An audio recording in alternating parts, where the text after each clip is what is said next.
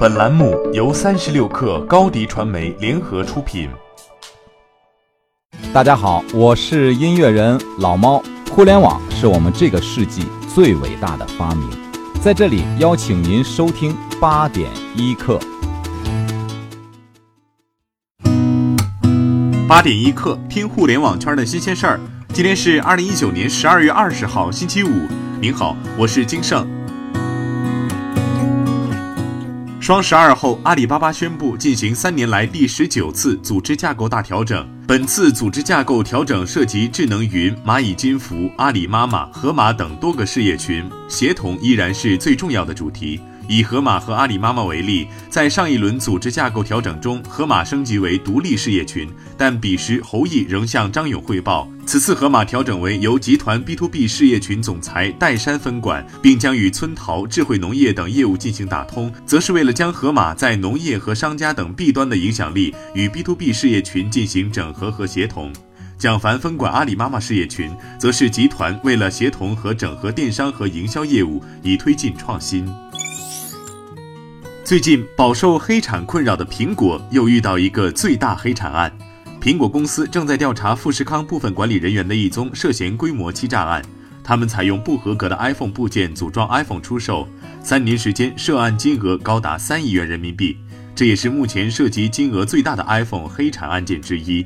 富士康是 iPhone 的主要代工厂商，它在中国大陆拥有三十余个工厂，其中郑州、成都和深圳工厂主要负责 iPhone 生产。北京互联网法院昨天召开发布会，发布了《北京互联网法院粉丝文化与青少年网络言论示范问题研究报告》。在北京互联网法院受理的多起案件中，除了少数案件直接使用大众均可理解的谩骂侮辱性词汇外，其余侵权行为全都使用了饭圈黑话，用绰号代指特定明星。这些绰号并不为公众所知，但在粉丝群体中指向清晰。北京互联网法院认为，只要侮辱性的称呼能够形成与特定明星的对应关系，即可视为对该明星的侮辱，构成侵权。据 App Annie 最新年终盘点，年度爆款游戏中，超休闲游戏下载量最大、最受欢迎、氪金最多的仍然是重度游戏。榜单中，腾讯的重度游戏在海外表现不错，旗下两款吃鸡类游戏《和平精英》和 PUBG Mobile 在用户支出绝对增长量榜单分别位列第一、第二，意味着他们是本年度吸金速度最快的两款游戏。中国游戏厂商出品的超休闲游戏却难觅踪影。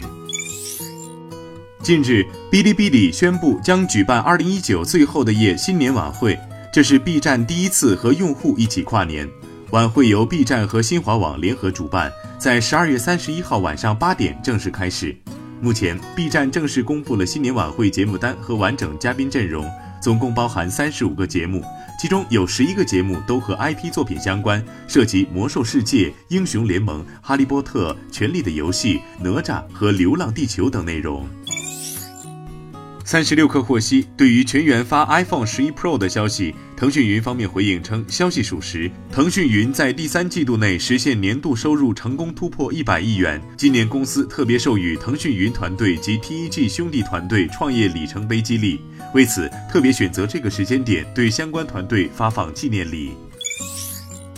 爱立信最新发布的一项调研报告显示，消费者期望到二零三零年将出现感知互联网。消费者设想人脑作为用户界面，并且设备能对人类思想做出响应，从而创造出一种全新的交互范式。大多数消费者认为，感知互联网的服务将使得社会环境保护更具可持续性。报告指出，到二零三零年之前，能够与人类视觉、听觉、味觉、嗅觉以及触觉等感官交互的互联技术，将会带来一系列有益的服务，并且这种服务将成为普遍现实。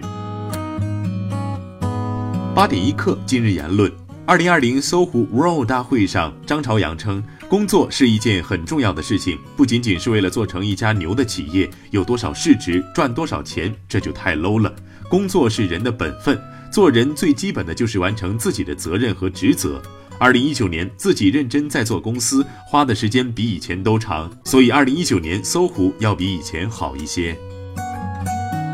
日前举办的 APEC 中小企业工商论坛上，迦南董事长兼 CEO 张南庚说。二零二零世代将是整个产业经济智能化升级的十年，关键在于计算体系结构变革。随着算法和场景趋于固定，专用计算将成为主流架构。据迦南介绍，作为首家在美上市的中国自主知识产权 AI 芯片公司，截至九月三十号，公司 Q 三收入增长四点五倍，AI 芯片出货量增长两倍，专利数增长近百分之二十。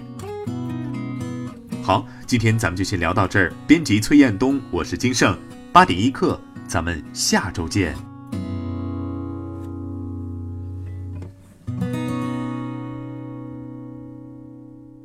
欢迎加入三十六课官方社群，添加微信 baby 三十六课 b a b y 三六 k r，获取独家商业资讯，听大咖讲风口，聊创业，和上万课友一起交流学习。